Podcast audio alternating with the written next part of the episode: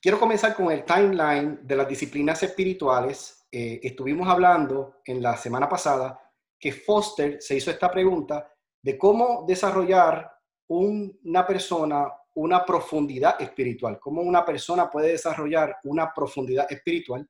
Y ante ese, esa pregunta, la contestación que tuvo fue por medio de las disciplinas espirituales, lo cual él llama la puerta a la liberación. ¿Y la liberación de qué? Pues de esos pecados arraigados al pecado, que eh, eh, quise decirlo, los hábitos arraigados al pecado que llevamos por dentro. Y eso son las cosas que nosotros debemos empezar a sacar de nuestras vidas para poder experimentar la libertad en Cristo Jesús. Estuvimos hablando la semana pasada de que la superficialidad es la maldición de este tiempo. Y cuando hablamos de superficialidad, ¿de qué estamos hablando? Estamos hablando de, de no ser superficiales de llegar a ser cristianos maduros, cristianos que profundizan en estas disciplinas espirituales y poder ser la mayor expresión de gloria ante los ojos de nuestro Padre Celestial. Cabe la aclaración de que se hizo una pregunta acerca del culto voluntario y por eso es que lo añadí dentro, de lo, dentro del resumen, añadí esto porque el autor habla de que vencer por medio de la fuerza de voluntad el pecado arraigado en nosotros, esto es sinónimo de adorar el culto voluntario o de adorar la voluntad. En otras palabras, y para ponerlo de, forma simple, nosotros por nuestra fuerza de voluntad no vamos a poder eliminar o quitar el pecado que vive, que está dentro de nosotros, sino dándole oportunidad a que la obra redentora de Jesús sea la que transforme nuestras vidas y que sea Dios quien haga en nosotros ese modelo perfecto para glorificar y honrar su nombre. Y también estuvimos hablando acerca de los gigantes espirituales. Y dijimos que muchas personas piensan que las disciplinas espirituales son para pastores, son para líderes, son para evangelistas, personas de multitudes. Y sin embargo, el autor especifica en el libro que esto de las disciplinas espirituales es para personas normales como usted y como yo que vamos a trabajar, tenemos una vida eh, cotidiana y junto con todo esto podemos desarrollar en nosotros una vida espiritual fuerte. Hoy estaremos hablando de lo que es la meditación, moviéndonos en el timeline, y la meditación es vaciarnos para volvernos a llenar de Dios y de su palabra. Bien importante eso vaciarnos para volvernos a llenar de Dios y de su palabra. Próximamente, el próximo lunes, estaremos hablando acerca de la oración. Y fíjense que la oración es, la, es lo que cambia o lo que hace la, lo que provoca la transformación en nuestra vida. Por ende, lo que vamos a estar tocando hoy es el preámbulo, la meditación es el preámbulo a la oración, que es la que empieza a transformar o a provocar la transformación en nuestras vidas. Quiero compartir con ustedes tres cosas que el autor especifica que nuestro adversario utiliza para distraernos, desenfocarnos, desviarnos de eso que el Señor quiere que nosotros lleguemos. Y lo primero que él utiliza, el adversario, utiliza el ruido. Y el ruido es sonido inarticulado, sin ritmo, ni armonía y confuso. Fíjense por un momento en esta, en esta, esta definición de lo que es el ruido. Y muchas veces vemos en un tapón, ¿verdad? O en un tráfico, vemos mucho ruido. Vemos bocina, por eso es que puse esa imagen, ¿no? Donde vemos bocina, vemos un tráfico pesado. Y lo que se produce en ese momento es ruido. No es sonido, es ruido. Entonces, cuando usted vive bajo ese ruido, es el adversario está feliz, está contento, porque usted no va a poder llegar a alcanzar eso que el Señor quiere que lleguemos a alcanzar por el ruido. Es una distracción. Segundo, la premura. Y aquí les coloco un reloj de, de arena simbolizando lo que es la prisa o la urgencia. Esperamos hacer todo rápidamente. Vivimos en el tiempo de los fast food. Queremos todo que sea rápido. Y esa premura es la que provoca en nosotros que nosotros no prestemos atención a las cosas importantes de la vida. Por eso, es, es tan relevante resaltar este enunciado que dice, cuando lo importante se vuelve urgente. Entonces, la premura o la prisa, la urgencia, lo que provoca en nosotros es distracción. No nos damos cuenta de las cosas más importantes de la vida, lo que está aconteciendo en nuestra vida y mucho más en nuestra vida espiritual. Tercero, las multitudes. Y cuando hablamos de las multitudes, por definición, es gran cantidad de gente o personas juntas. Y fíjense, el adversario utiliza estas tres cosas para distraernos, nos distrae de múltiples formas, porque él sabe que si nosotros como creyentes llegáramos a alcanzar la madurez de, de, de enfocarnos y de no permitir que los ruidos, de no permitir que la premura y que las multitudes nos desenfoquen, él sabe que podemos llegar a la máxima expresión de gloria del Padre y eso precisamente es lo que el adversario no quiere que nosotros hagamos. Hago la aclaración que para movernos de la superficialidad de la cual estuvimos hablando la semana pasada y de la superficialidad de nuestra cultura en estos tiempos, debemos estar dispuestos a descender a los silencios recreadores del mundo interno de la contemplación. Y es interesante esto porque el propósito y el plan de la meditación, de llegar a ese silencio, de poder acallar esas voces, esos ruidos, esa premura, esas multitudes, a, callar eso, el propósito principal es adentrarnos a ese mundo interno, mundo que muchos de nosotros no conocemos, pero que el Señor desea que tú y yo lo conozcamos. De hecho, la palabra habla que las cosas que se ven hoy fueron hechas de lo que no se veía. Y eso precisamente, lo que no se veía, es ese mundo interno que provoca la contemplación. Así que entendiendo este punto, me quiero mover a lo que son algunos consejos o conceptos, quisiera decir, erróneos, comprensibles. Y aquí quiero hacer la aclaración, la advertencia de que posiblemente se pueden romper estructuras rígidas de pensamientos. Personas que han llegado con unos ciertos paradigmas, ¿verdad? Eh, y hoy posiblemente vas a sentir en tu mente que todas esas estructuras rígidas pueden comenzar a ser rotas.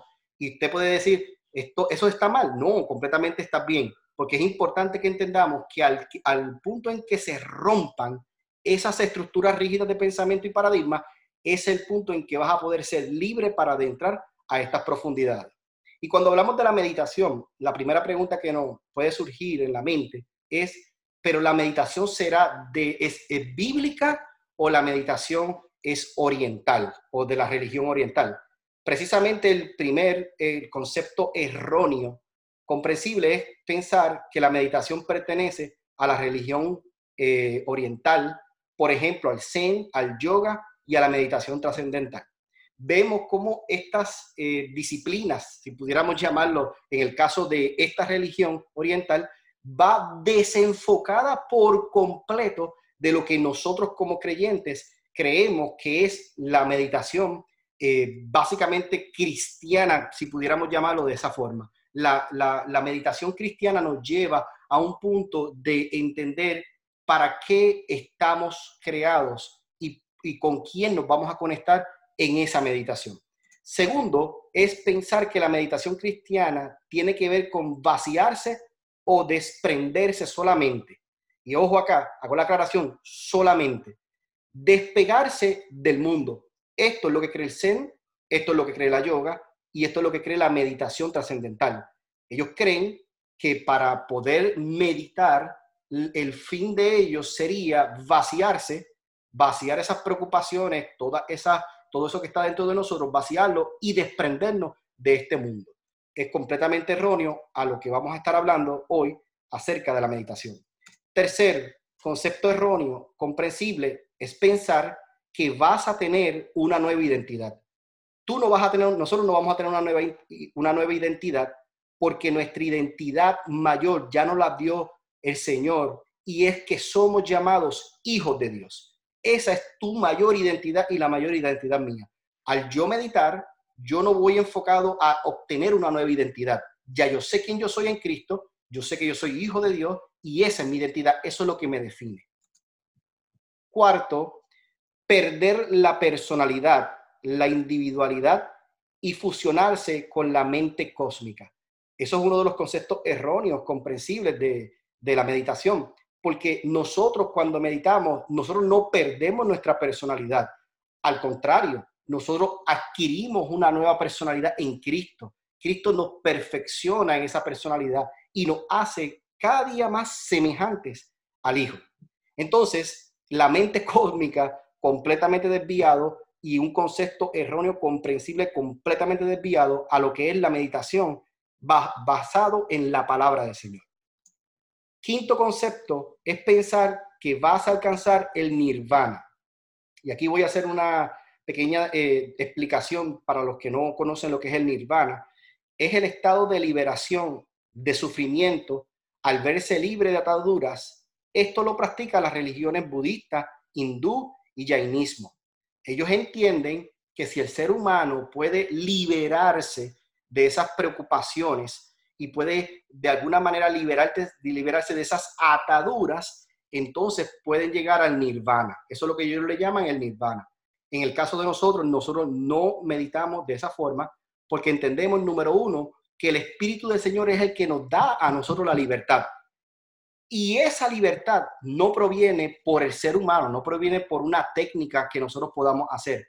Esa libertad, dice la palabra, y conoceréis la verdad y la verdad os hará libres. ¿Libres de qué? Libres de atadura, libres de malos, malos conceptos de nosotros mismos, libres de nuestra baja autoestima. Es la palabra, es obra del Espíritu Santo el que produce en nosotros esa libertad, no es el nirvana.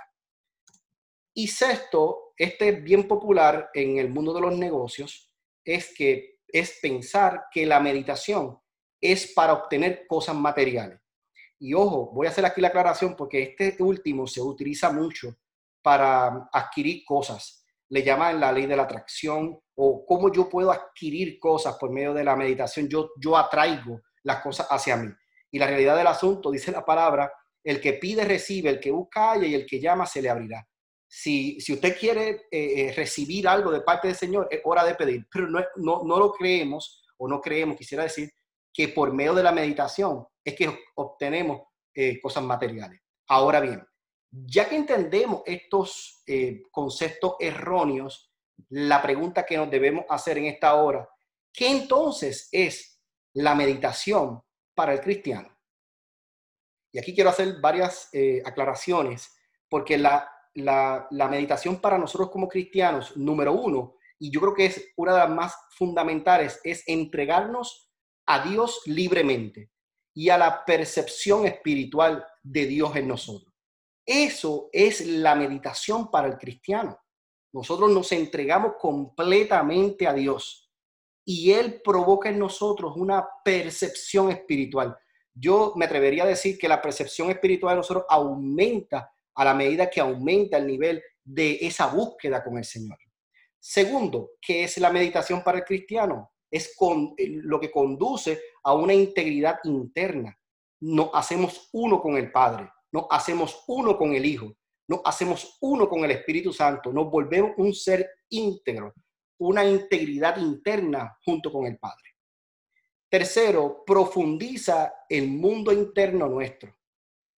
ojo acá porque cuando hablamos en la primera clase acerca de lo que era bajar en el iceberg y profundizar y conocernos más, la meditación te va a comenzar a adentrar en ese mundo interno tuyo personalmente y vas a poder conocer muchos aspectos de tu vida que hasta el sol de hoy no los has conocido. Y cuarto, el fin es llenarnos más de Dios y de su palabra y no el desprendernos o vaciarnos. Y este punto es el punto que hace la, la real eh, diferencia entre lo que es la meditación oriental, basado en una religión orientada en vaciarse y desprenderse, versus lo que es la meditación cristiana para el cristiano, que es llenarnos de, la, de la presencia y de la palabra de Dios. Y aquí me llama la atención que el autor explica acerca de eh, Lucas 11, versículo 24 y 25, cuando habla del espíritu inmundo que vuelve a esa casa vacía. Fíjense en esa casa, es muy bonita, está muy bien barrida, está muy bien pintada, muy bien organizada, pero está vacía. La casa está vacía. Y Jesús estaba explicando en Lucas esta parábola y dice que ese espíritu que sale por causa del vacío, se vació la casa. Esa casa estaba hablando del cuerpo de la persona. Al espíritu del mundo salir del cuerpo, él anda buscando dónde posar en otro lugar. Pero al encontrar la casa, cuando vuelve, donde estaba vacía, sale y busca siete espíritus peores que él y el postrer estado viene a ser peor que el primero. Por eso es que nosotros no creemos que la meditación para el cristiano es vaciarnos. Simplemente entendemos que la meditación para el cristiano, el fin es llenarnos. Mientras la oriental va enfocada en vaciar, nosotros vamos enfocados en llenar. Y eso es la gran diferencia en lo que es la meditación. Ahora bien, la meditación avalada por la Biblia. Y yo quiero aquí que usted preste mucha atención porque la Biblia está escrita eh, básicamente enfocada para que, tú y yo, para que tú y yo hoy entendamos que la meditación es parte de la disciplina de los cristianos. Génesis 24, 63 eh, dice, y habiendo salido Isaac a meditar al campo a la hora de la tarde. Presta atención a los detalles. Meditar al campo.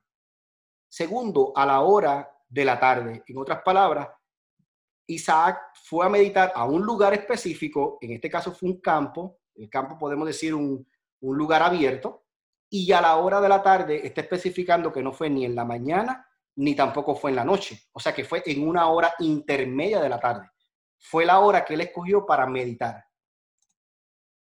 Cuando medité en ti en las vigilias de la noche, decía el salmista en el, en el Salmo 63, fíjense que ahora hay un cambio de la meditación y ahora es en las vigilias de la noche. En la ley de Jehová está su delicia y en su ley medita de día y de noche para el salmista era tan importante entender que la meditación puede ser eh, en la mañana, puede ser en la tarde, puede ser en la noche. En otras palabras, no existe un tiempo real, específico, cuando yo debo meditar o cuando meditaban estos, estos hombres de Dios, sino que ellos escogían su momento. Y para nosotros es tan importante entender que debemos nosotros escoger nuestro momento y nuestro lugar. Se anticiparon mis ojos en las vigilias de la noche para meditar en tus mandamientos. Y aquí lo que me gusta, el detalle más importante de este eh, Salmo 119 es para meditar en tus mandamientos. O sea, en otras palabras, yo puedo meditar en otras cosas o yo puedo poner mi fuerza en la meditación en diferentes elementos y de estos elementos vamos a estar hablando a continuación. Ahora bien, el autor hace una advertencia. Yo quiero que usted, usted entienda esta advertencia que hace el autor en estos momentos. Y dice, si todavía sientes incompatibilidad con el tema de la meditación que estamos hablando hoy, esto demuestra el hecho que la meditación es una palabra extraña a los oídos de muchos cristianos y es el triste reflejo del estado espiritual del cristiano moderno. Quiero llevarte algunos puntos a considerar ahora, luego de haber entendido, ¿verdad? Y, haber eh, eh, sacado algunos paradigmas de nuestra mente, ¿no? Que posiblemente pensábamos que la meditación no era, no, no es o no era cristiana, eh, y entendiendo que la meditación completamente viene de la Biblia. Ahora quiero considerar algunos puntos. Y fíjense en que se encontraba Juan en la isla de Patmos. Dice la palabra del Señor en Apocalipsis 1.10, Juan estaba en el Espíritu, en el día del Señor, y oí detrás de mí una voz como trompeta. Fíjense que yo quiero eh, sugerirles a cada uno de ustedes hoy que cuando, cuando Juan estaba en esa isla, él estaba en el Espíritu. Yo entiendo que él debía haber estado en una posición donde él pudiera escuchar a Dios, uno, y donde él pudiera ver a Dios o ver la visión que Dios le estaba mostrando, dos. Este no era un momento para orar. y es lo que puedo ¿verdad? Este, decir. Él estaba en un momento para oír y en un momento para ver. Segundo, cuando vemos a Amós, el profeta Amós, hablar acerca del hambre, dice la palabra en Amós 8:11, he aquí vienen días, dice Jehová el Señor, en los que enviaré hambre a la tierra, no hambre de pan, ni de sed de agua, sino de oír la palabra de Jehová.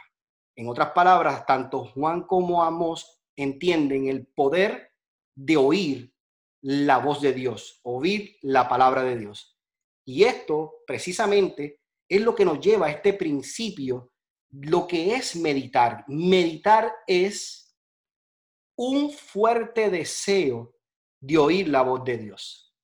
Si quieres saber qué realmente es tu meditar en, en el Señor, es el principio es un fuerte deseo de oír la voz de Dios. Tercero, algunas personas huyen porque no saben cómo empezar, no saben cómo empezar a meditar. La imaginación puede ayudarte a aprender a meditar. Me llama la atención porque el autor habla acerca de, eh, la fuerza de la imaginación, de poder imaginarnos las cosas. Eso nos puede abrir puerta a la meditación. Segundo, la convicción personal de su importancia y una firme determinación en ella hace que nosotros comencemos a practicar la meditación hasta hacerlo una rutina en nuestras vidas. sabemos que muchos de nosotros no habíamos meditado en nuestro pasado porque no se nos había enseñado la meditación. Pero cuando hay una convicción personal y una firme determinación en ella, comenzamos a practicar hasta perfeccionar esa rutina en nosotros. Cuarto, algunas personas piensan que no es práctica la meditación. Y fíjense, la meditación es muy práctica. Me llama la atención porque en, medio de la meditación, nosotros eso puede producir en nosotros un discernimiento profundo.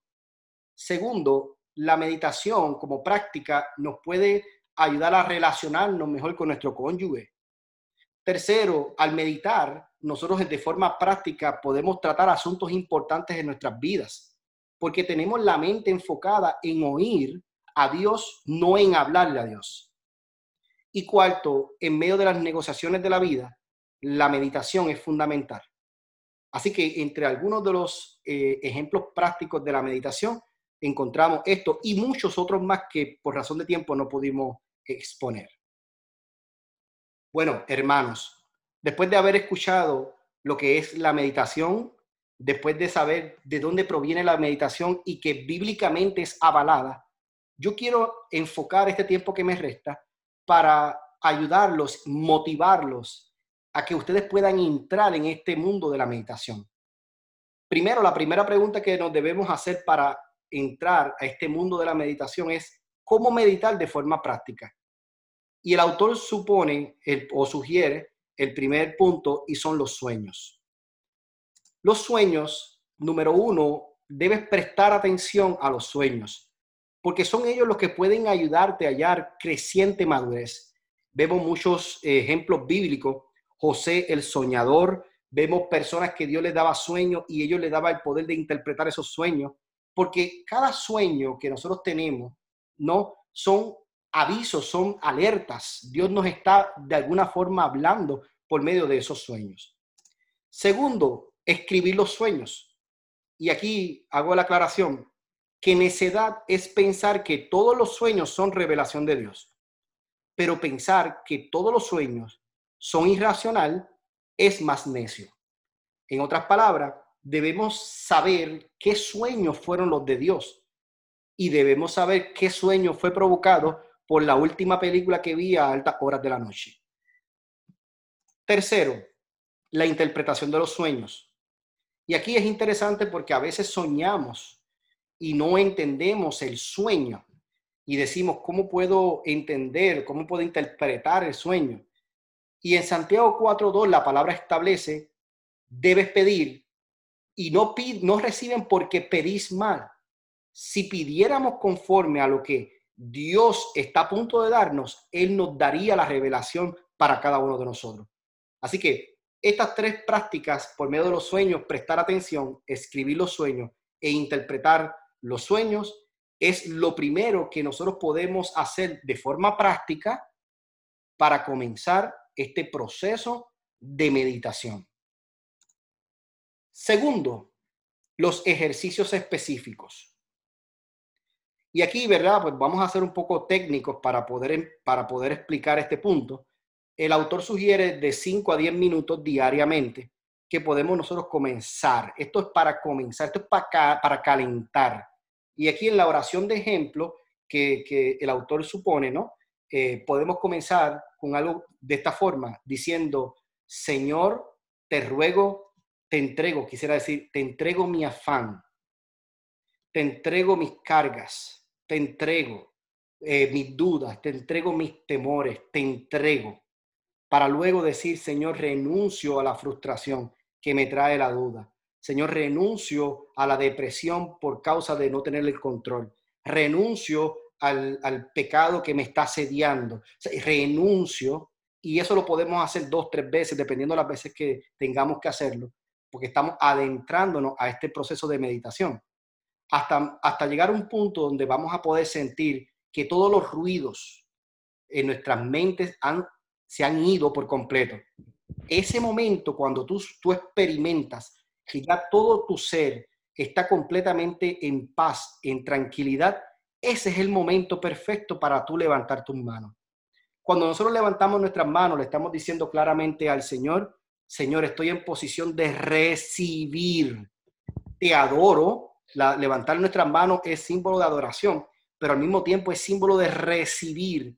Y ese es el momento perfecto para poder decir una oración como, me gustaría recibir en este momento tu amor. Me gustaría recibir en este momento tu gozo.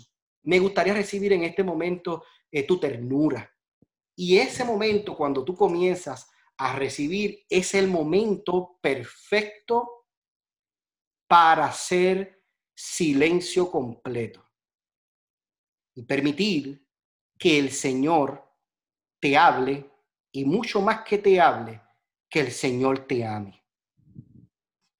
Tercera sería eh, tercera forma de cómo podemos comenzar a experimentar eh, la meditación de forma práctica es por medio de la respiración. Y el ejemplo de, en el ejemplo de la respiración, podemos comenzar eh, exhalando el temor, exhalando la duda, exhalando todo lo que te está atemorizando dentro de ti e inhalando, una vez exhalas, inhalas la paz de Dios. Y aquí en el ejemplo, ¿verdad? Para ser práctico, tú comienzas exhalando, exhalo mi temor, inhalo tu paz. Exhalo mi apatía, inhalo tu luz y tu vida. Y de esa forma lo puedes hacer eh, una, dos, varias veces, ¿no? De esa forma, al tú hacer esto, lo que estás provocando en tu vida es que el silencio o que el ruido sea acallado en tu mente. Luego añade 5 a 10 minutos en aspectos de la creación. Y esto me llama la atención porque este, este tipo de meditación eh, amerita llegar a un, lugar, ir a una playa, eh, como ustedes ven en la imagen, ir a algún lugar específico. A mí me encanta ir a los bosques, me fascina, yo, yo, yo viviría en un bosque eh, pero puedes ir a un lugar donde tú te sientas en contacto con la naturaleza, con las aves del cielo, con, el mismo cielo, con las nubes, con las plantas. Y luego puedes decir en ese momento, cuando tú hayas eh, exhalado e inhalado, tú puedes decir en ese momento, luego decir, Dios quien hizo los cielos y la tierra, y guarda silencio.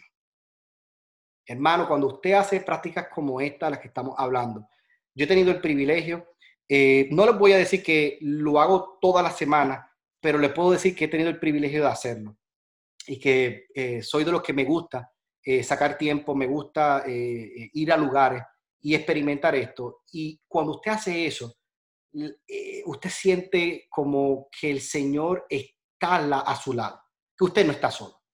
Es parte de las cosas que yo he experimentado en mi vida personal que, se lo puedo decir, posiblemente usted ha experimentado muchas otras experiencias que yo, pero son las que yo he podido experimentar.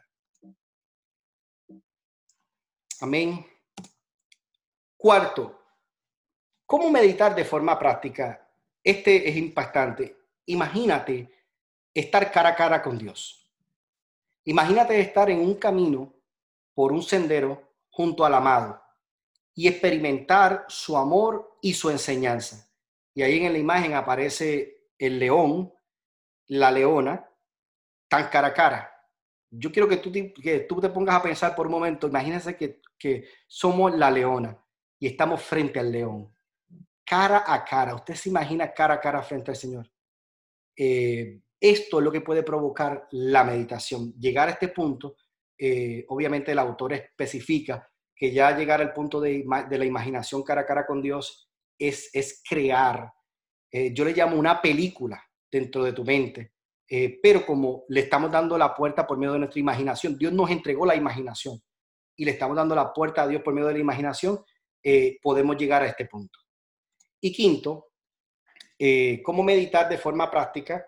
Meditar en eventos actuales. Y aquí tienen la imagen del COVID-19, porque qué mejor evento actual eh, que el COVID-19 para poder explicar este punto. Y en este momento, lo que podemos ver es a Dios en eventos actuales y tratar de percibir su significado y perspectiva profética es importante que cuando yo estoy en este tipo de meditación, yo tengo que entender que Dios va a hablar a mi vida, porque meditar es oír la voz, es, poder estar en silencio y oír a Dios. Y Dios me puede hablar acerca de perspectivas proféticas, significados proféticos que estén pasando en los tiempos. Segundo, el autor propone hacerlo con una mano en la Biblia y la otra mano en el periódico. A mí me, llamó la atención esto, porque es así, es como conocer lo que esté pasando a nivel mundial, conocerlo, y al mismo tiempo conocer lo que la Biblia dice de lo que está pasando en estos tiempos a nivel mundial. Y si usted puede poner las dos juntas, eso es lo que es meditar en estos tiempos o en los tiempos, en eventos actuales. Tercero, pedir a Dios que nos conduzca, que nos conduzca en cuanto a lo que deberíamos hacer personalmente para hacer sal y luz en este mundo. Es importante decirle, Señor, ¿qué tú quieres en medio de tu meditación de eventos actuales? ¿Qué tú quieres que yo haga? ¿A quién yo tengo que bendecir en este tiempo? ¿Qué tú quieres que yo haga como iglesia, como, como ministro competente tuyo? ¿Qué tú quieres que yo haga? Porque recordemos, hermanos, que somos sal y luz del mundo. Y Dios utiliza nuestras manos para Él llevar eh, su gloria a diferentes lugares. Así que es un momento especial para que en medio de la meditación en eventos actuales le pidamos al Señor este tipo de, cosas. Y aquí quiero terminar con eh, Elías en una cueva. En Primera de Reyes 19 habla acerca de que Elías se encontraba dentro de una cueva. Hermano, yo quisiera decir que Elías estaba meditando, que estaba orando, que estaba en un ayuno y oración, lo cual usted y yo sabemos que no fue así. Elías estaba en una cueva porque estaba huyendo de una amenaza de muerte. Después de haber hecho grandes obras para el Señor, se encontró con una amenaza y huyó y tuvo miedo, tuvo temor. Me impacta porque en esta historia bíblica dice que cuando Elías, cuando Dios se le aparece a Elías, Dios le dice, ¿qué haces aquí? Y él explica las razones por las cuales se estaba escondiendo, que era el último que había quedado. Y lo que yo quiero traer la correlación en esta hora no es lo que Dios habló con él, fue que Dios le mencionó, Dios le dijo, sal de la cueva. Cuando Dios le dice sal de la cueva, fíjense, primero dice que pasó un viento destrozador, destrozador. ¿Qué significa esto? Que era un viento inmenso lo que pasó y Dios no estaba en el viento. Luego pasa un terremoto, arrasador también, pero Dios no estaba en el terremoto. Por tercera ocasión pasa un fuego impetuoso y Dios no estaba en el fuego tampoco.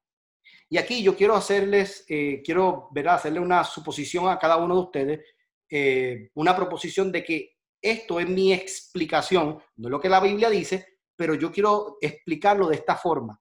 Y es que imagínense que el viento, el terremoto y el fuego representan el ruido, la premura y las multitudes que el enemigo, el adversario utiliza en nuestras vidas para desenfocarnos de escuchar la voz de Dios. Y termina con un susurro y una brisa apacible. Una voz vino a él en ese momento, aleluya. Y en ese momento, cuando esa voz vino, cuando él escuchó esa voz, me llama la atención porque en ese momento fue que Elías salió de la cueva. Fue en el momento cuando él escuchó ese susurro y esa brisa apacible. Yo puedo sugerirles que en ese momento él sabía que Dios estaba allí. Y eso es lo que va a pasar en nuestras vidas cuando nos adentremos a la, a la meditación. Vamos a poder experimentar a Dios hablándonos a nosotros. Escuché esto y con esto termino. Escuché esto decir de una persona que a veces entramos a orar a Dios y oramos, oramos y oramos y oramos. Y cuando ya terminamos de orar, nos levantamos y dejamos a Dios con la palabra en la boca. ¿Qué significa esto, hermanos? Y suena fuerte, pero ¿qué significa esto? Que cuando tú meditas, tú te aseguras de que tú nunca dejarás a Dios con la palabra en la boca. Tomás Merton expuso la verdadera contemplación no es un truco psicológico, sino una gracia teológica. Esa sería la verdadera contemplación, esa sería nuestra meditación.